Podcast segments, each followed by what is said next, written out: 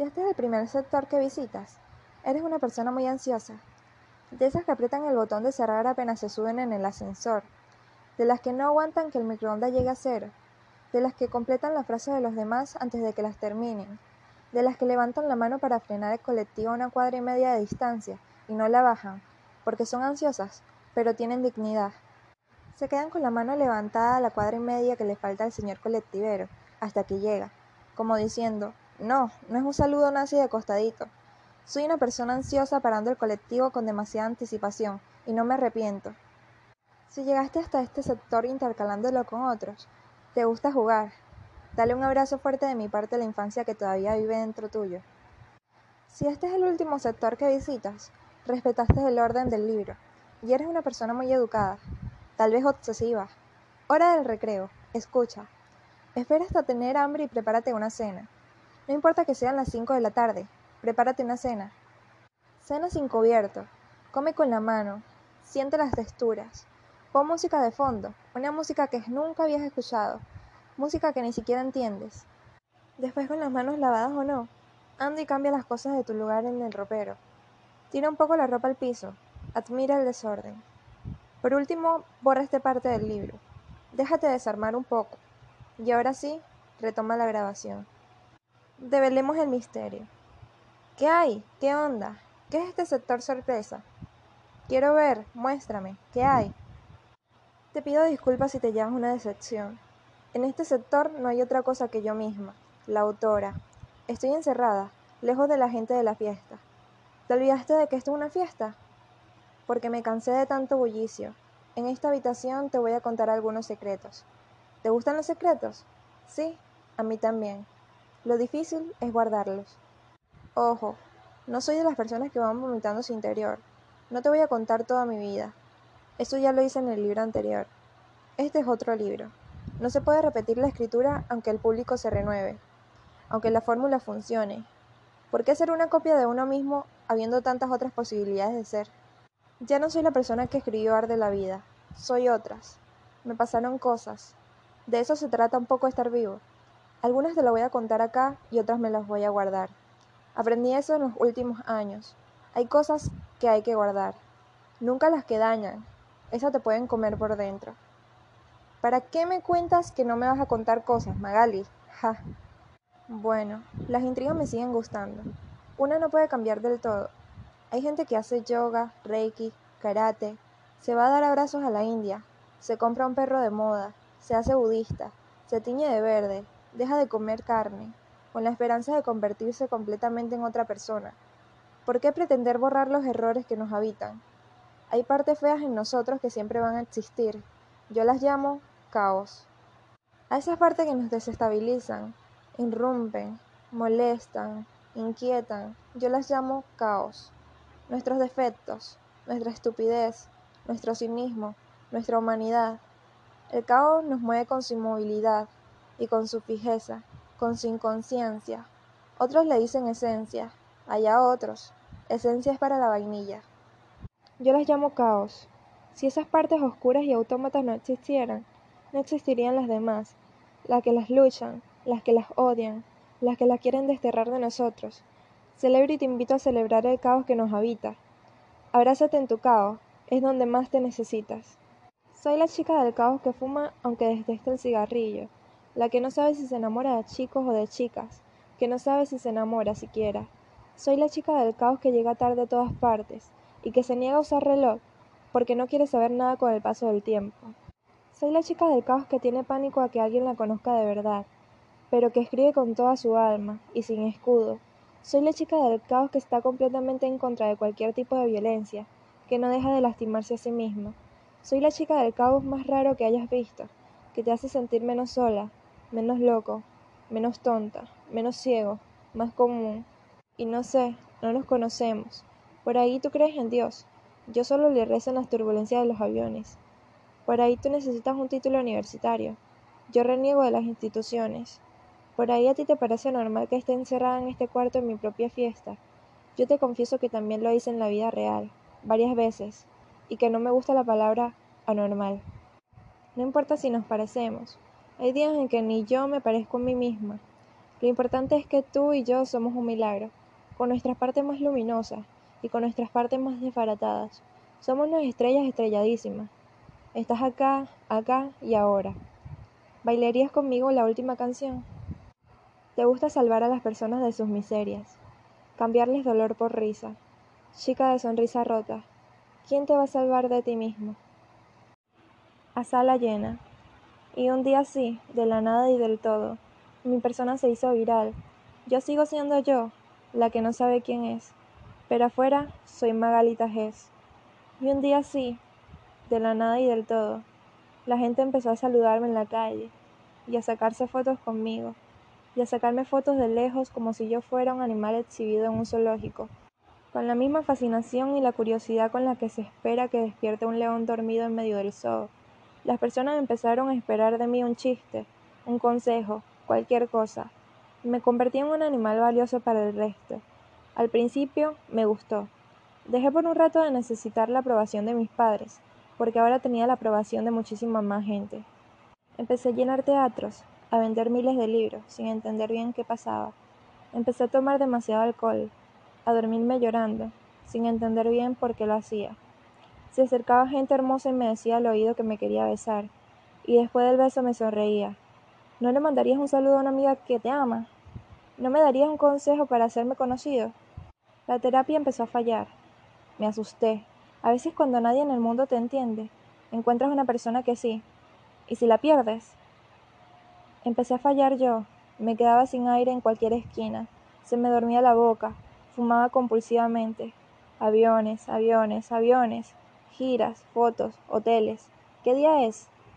Magalita G es menos graciosa que enterarte que tiene sida. Magalita G es una gorda que se hace la filósofa, que se vaya a comer un sándwich. Magalita G es más triste que ver morir a tus papás. Risas, paisajes, sentirme la chica con más suerte del mundo. Estoy haciendo por fin lo que me gusta. Magalita G, quiero que seas mi psicóloga. Magalita G, siempre te canta la posta. Magalita G es la mejor. Mis amigos de siempre se empezaron a comportar de forma extraña. Algunos no podían entender lo que me estaba pasando, y otros se los tomaban terriblemente mal. Amigos son los que están en las buenas, descubrí. En las malas están hasta los taxistas. Me aislé. Los teatros se colmaron cada vez más, y yo me sentía sola, cada vez más sola, a sala llena. Tienes que aprovechar el momento. Todos se caen, créeme. Todos se caen. Haz plata, agarra todo. ¿Por qué no promocionas yogures? Promociona yogures. Vende, Vende cualquier cosa. Véndete. La prostitución no tiene que ver con el sexo, sino con hacer cosas por plata. Todos nos prostituimos en algo. No se puede escapar de eso. Todos tenemos precio. ¿Cuál es el tuyo? Si no te vendes, eres una imbécil. Y un día así, de la nada y del todo, mi persona se hizo viral. Yo sigo siendo yo, la que no sabe quién es.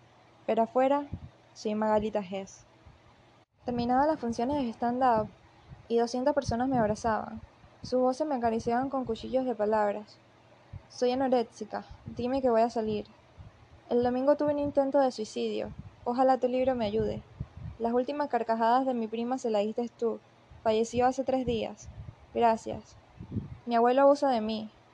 ¿Aceptarías que un día te invite a tomar algo? Siento que podría contarte todos mis problemas. No eres gorda, parecías gorda en los videos. Eres muy chiquita. Te vine a ver ocho veces, eres genial. ¿No te recibiste de psicóloga todavía? No te vas a recibir nunca así, ja ja ja. ¿Por qué tu hermano es más lindo que tú? ¿Por qué tienen distinto apellido? ¿Por qué siempre usas el mismo suéter? ¿Tú no usas los consejos que decís? ¿No? Me salvaste la vida. No te puedo decir cuánto me salvaste la vida, maga. Me llevó dos años entender cuánto me había salvado yo la vida. Ocho meses volver a ver a mis amigos y amigas. Más de 6.000 fotos aceptar que para una persona podría ser realmente importante tener ese recuerdo. No vendí yogures. Hay días en los que tardo en darme cuenta en dónde estoy y días en los que no me importa. Descubrí que uso siempre el mismo suéter porque no necesito demasiadas cosas y que hay algo firme en mí que trata de comunicar que todos nos arreglaríamos con menos. Todos los días recibo insultos y también amor. Cierro los ojos cada tanto y me siento agradecida por todo lo que me pasó. Mi hermano y yo tenemos el mismo apellido, Tajes Parga. Él usa Parga por mamá. Yo uso Tajes porque papá no supo ser un papá. y gran parte de lo que soy es por haber transformado ese abandono. Mi apellido me recuerda las cosas contra las que luché. Intento hacer arte con mi vida. Eso tiene un precio. Quizás eso es lo que prostituyo, mi mirada, mi historia. No lo hago por dinero, aunque me paguen por eso. Lo hago para darle un sentido a esto de estar acá de paso. Muestro lo que conozco de mi alma, y personas me muestran parte de la suya. A veces duele, otras me da felicidad. Dentro de la felicidad sí cabe mucha tristeza.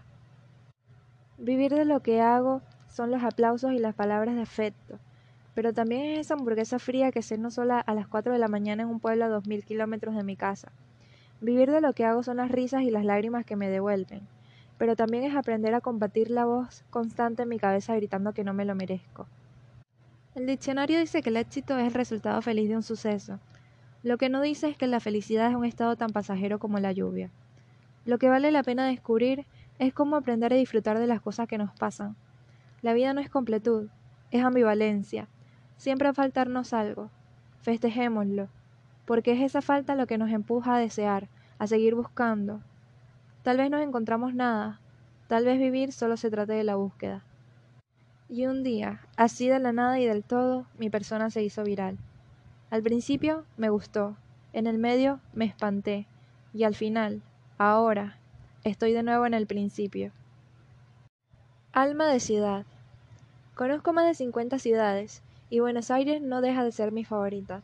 No es la más linda, pero es la más divertida de todo, la que no duerme, la de los cafés con gusto paraíso, y la cerveza con sabor a risa. La amiga de la que habla mal todo el grupo, pero que nadie se atrevería a no invitar a una fiesta, porque sin ella las fiestas son más tristes que las plazas con hamacas vacías. Si Buenos Aires tuviera teléfono, te atendería incluso a las cuatro de la mañana, esas noches en las que te sientes muy sola y quieres hablar con alguien para no morirte de angustia, de alguna tontería, de alguna cosa sin sentido, de algo que te rompió. Pero Buenos Aires no tiene teléfono, porque sabe que muchas de las veces en las que te sientes muy sola son por culpa de ella, infierno de cemento, sus secretos son infinitos. En Buenos Aires las paredes en las calles están grafiteadas por artistas reconocidos y disimulados. Tranquilamente uno puede leer debajo de un cortasariano. Andábamos sin buscarnos, pero sabiendo que andábamos para encontrarnos. En uno menos poético anónimo. Después de los treinta, uno tiene la cara que se merece. Vomita poesía Buenos Aires. En sus colores, en su arquitectura, en su ruido ensordecedor, en los semáforos que no funcionan, como no funcionamos los que habitamos su asfalto. Gente cansada de correr, corre más rápido y no va a ningún lado. No vamos. Grita música Buenos Aires, en la guitarra de los músicos callejeros, en los llantos de los bebés en los colectivos, en las bocinas de los miles y miles de autos que van apretados como nuestra economía. Llora alegría Buenos Aires, en el tango, en los chicos pidiendo plata en el subte después de hacer unos malabares, en los vagabundos que duermen una siesta en un colchón alzado, abrazados a sus perros.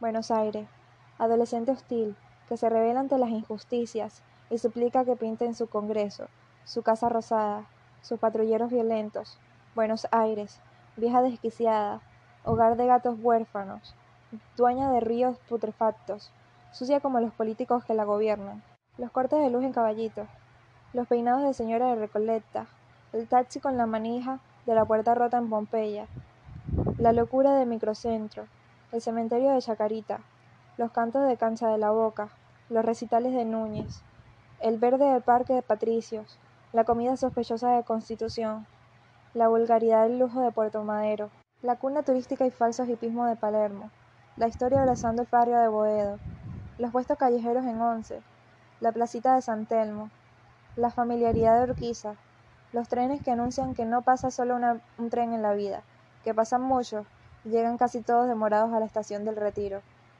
Buenos Aires, como yo, está llena de inseguridades y de fantasmas que te puede encontrar en cualquier esquina, sin siquiera esperar que se haga de noche. Y por eso será que la quiero tanto, porque no la entiendo, pero la necesito. Juguetes. Cuando era chica había juguetes de nena y de varón, como ahora, pero con menos conciencia de género. En mis cumpleaños la opción de regalos era muy variada, poco divertidas. La cocinita, la escoba, la aspiradora, epa, mejor, el supermercado, el set de maquillajes, la valijita de Juliana, la señorita que mostraba que en un futuro las mujeres podríamos increíblemente tener una profesión universitaria, como Juliana doctora, o una profesión terciaria, como Juliana maestra, los bebés, siempre blanco y de ojos celestes, las Barbie, con más tetas que mi madre, el Ken, sin órganos sexuales a la vista, la tabla de planchar rosa, todo rosa, muy rosa, la mesita con sillitas para sentar a todos los juguetes y servirles el té, los zapatitos para ser una princesa.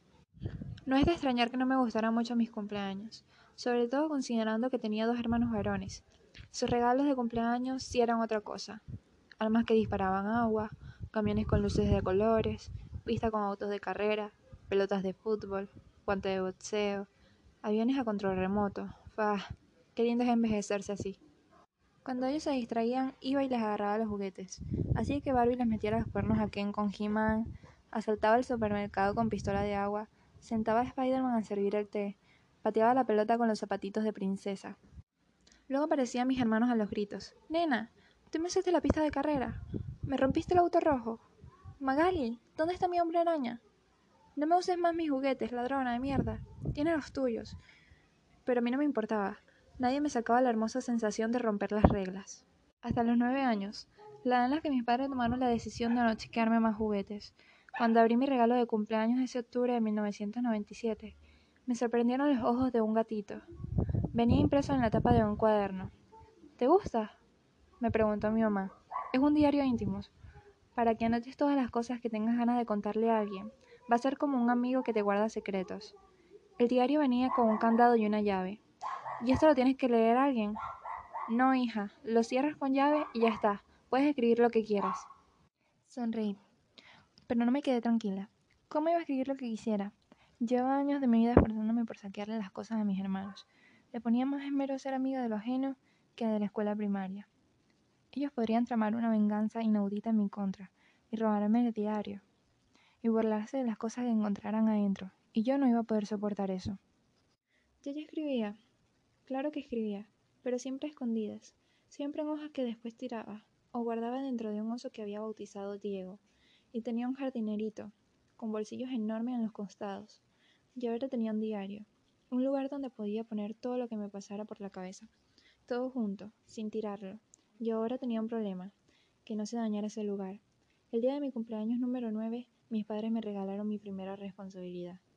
Estuve varias semanas sin tocarlo. Lo abría, lo cerraba, pensaba en qué escribir. Todo me parecía súper estúpido. Al parecer cuando nací la partera en vez de gritar nena, gritó le gusta autocriticarse, hasta que un día me animé. Querido diario, a todas mis compañeras le gusta Matías. Para mí tiene cara de pescado. Mi primera confesión. Me sentí desatada, incorrecta, viva. Cerré el diario con llave y no lo volví a abrir por un tiempo largo, en el que me torturé pensando qué tragedia podía llegar a ocurrir si alguien lo leía. No era mentira. Matías tenía cara de pescado, pero nadie lo pensaba salvo yo. No sabía por qué era bueno pensar distinto que la mayoría, pero sabía que no era bueno. Y yo iba a un colegio católico, y Dios castigaba a la gente que hacía cosas mal. No quería tener a Dios de enemigo, pero las ganas de escribir me devoraban, y volví a abrir el diario. Una noche taché la confesión y empecé a escribir en código. También empecé a inventar cosas que no pensaba, cosas que creían que los demás no iban a desaprobar. Escribía, me gusta comer verduras, aunque no tantas, por si mamá lo leía. Escribía, encontré He-Man sin un brazo, pero no puedo decir nada porque van a pensar que fui yo. Por si lo leía mi hermano Daniel. Habiendo pasado ya 20 años del suceso, Dani, fui yo. Escribía tan rebuscado que a veces tenía que releer una oración para acordarme qué carajo había querido poner. Y a veces no me acordaba, y me enojaba un montón. ¿Cómo podía no conocerme? A mis 10 años mis padres eligieron otra vez no regalarme juguetes tampoco un diario. Me regalaron un diccionario de Shusha, en tres tomos. Mi diversión no pasó tanto por buscar palabras prohibidas como prostituta o culo. Eso ya había sido resuelto con el diccionario común, sino por aprender palabras nuevas. Quería seguir escribiendo el diario y necesitaba saber otras formas de engañar a los posibles espías. Además, el diccionario de Shusha venía escrito en español, en inglés y en portugués, y leerlo me hacía sentir superdotada. Mi infancia se fue gestando entre palabras, las que leía, las que confesaba, las que mentía, las que se me iban ocurriendo. Si a mí hubieran gustado las cocinitas, la Barbie y la escoba, probablemente hoy no sería escritora. Quizás se me quemarían menos las milanesas, me vestiría con más honda y tendría más limpia la casa, pero no sé si sería escritora. La escritura creció en mí por la necesidad de contar secretos, de contar historias, y por el profundo deseo de mis padres de que no tocara más los juguetes de mis hermanos. Si mis padres me hubieran tenido más paciencia y menos prohibiciones, si la sociedad no hubiera separado tanto el rosa del celeste, si mis hermanos hubieran sabido compartir y yo hubiera aprendido a ser menos bruta con lo prestado, probablemente hoy no sería escritora. Quizás iría menos a terapia, sería más feliz y más cuidadosa, pero no sé si sería escritora. Una vez estábamos jugando en el patio de la casa con mi hermano Emanuel, el más chico de la familia, y él me pegó un pelotazo en la cara. Yo me largué a llorar desconsoladamente, y él se enojó. No llores, lloras desde nenas. Yo me limpié las lágrimas, confundida. Pero yo soy una nena. No, tú eres mi hermana. Siempre que me acuerdo de esta escena me río. Llorar es de nenes y de nenas, hermano. Y los juguetes también son de nenes y de nenas, que jueguen con las muñecas los que quieran y usen los aviones a control remoto las que gusten. Conviene avisarle a esta sociedad antes que la llenen de escritores y escritoras. Si nos prohíben los juguetes, nos vamos a poner a jugar con las palabras, para alzar la bandera de que el derecho a divertirse tiene que ser igual para todos. ¿Qué es? Volví a jugar al fútbol, en Urquiza. Me tomé la línea B para volver a casa. Había una nena en el subte, jugando con sus manos. Tenía los ojos color cielo y unos cinco años. La madre estaba sentada junto a ella, hablando por celular. La nena me miró. Le sonreí. Hola, hola, qué lindo pelo tienes. Gracias, tú también. ¿Cómo te llamas? Kiara. Qué linda mochila tienes. ¿Te gusta, Kiara? A mí también. ¿Tienes mamá? Sí. ¿Y tienes papá? Sí. ¿Y vives con ellos? No, vivo sola. ¿Cómo que sola? Sí, sola. ¿Pero no tienes novio? Me reí. No, hoy estoy sola, mañana no sé, pero hoy estoy sola. ¿Mañana? ¿Qué es mañana? Pregunta de excepción. Si no sabes pedir, ¿realmente sabes dar? Fin de fiesta. No hacen falta muchas cosas para escribir un libro. Un cuaderno, una lapicera, un motivo. Cuando empecé a escribir Caos, me faltaba una parte fundamental. ¿Por qué escribir otro libro? ¿Para qué? ¿Para quiénes? ¿Qué quieres decir? ¿No había dicho todo ya? ¿Cómo escribir un libro que esté a la altura de otro libro en el que desnudé mi vida entera? Caos me enfrentó al miedo al fracaso, cara a cara. Mientras escribía Caos sentía miedo de equivocarme, de hacerlo mal, de decepcionar a las personas que me habían leído. Escribí página por página con miedo. Ese es el único modo que encontré de vencerlo, escribiendo. Caos es un libro que se trata sobre amor, sobre identidad, sobre los puentes y los muros, sobre otros, sobre mí. Solo una cosa no me hubiera perdonado, no ser genuina. Por eso Caos es, ante todo, un libro honesto. Lo escribí desde la soledad más profunda que haya sentido alguna vez. Si en un futuro o ahora mismo te sintieras así, deseo que este libro te acompañe. Nadie puede decirte quién eres. ¿Quién eres? ¿La persona de hoy? ¿La de ayer? ¿La de mañana? ¿Eres la suma de las tres? ¿O le restamos una? ¿Quién eres? ¿La persona de tus sueños o la que se comporta como cuando está despierta? ¿Eres la que se ríe carcajada o la que llora frente al espejo? ¿Eres las decisiones que tomaste o las cosas que te pasaron? ¿Eres las veces que mutas o las veces que tropiezas con la misma piedra? Nadie puede decirme quién soy. A veces me descubro, sin embargo me vuelvo a perder. Nadie puede decirte quién eres. ¿Quién eres? ¿Eres la batalla que ganaste o de las que saliste corriendo? ¿Eres la persona que tiene conciencia social o la que tiene una ilusión individualista? ¿Eres tus dudas o tus ideologías? ¿Eres una obra en construcción o un cuadro terminado? Nadie puede decirme quién soy, por suerte. No sabemos quiénes somos. Quizás estamos siendo caos. Caos es un libro con muchos libros adentro, de cuentos, de historias que contienen otras historias, para personas que tienen varias personas conviviendo entre sí todos somos puertas que abren para cerrarse. Tenemos distintos colores y estamos un poco muy desordenados, buscando el sentido de existir. Caos es una fiesta bastante triste, como la vida, y hay que animarse a bailar para no ser el que mira aburrido desde lejos. Las palabras fueron la banda sonora. Ustedes fueron los invitados. Yo puse la casa. Ahora me toca despedirlos. Gracias, de verdad, por haber venido. Espero que se vayan siendo otros. Nos vemos pronto. Magal.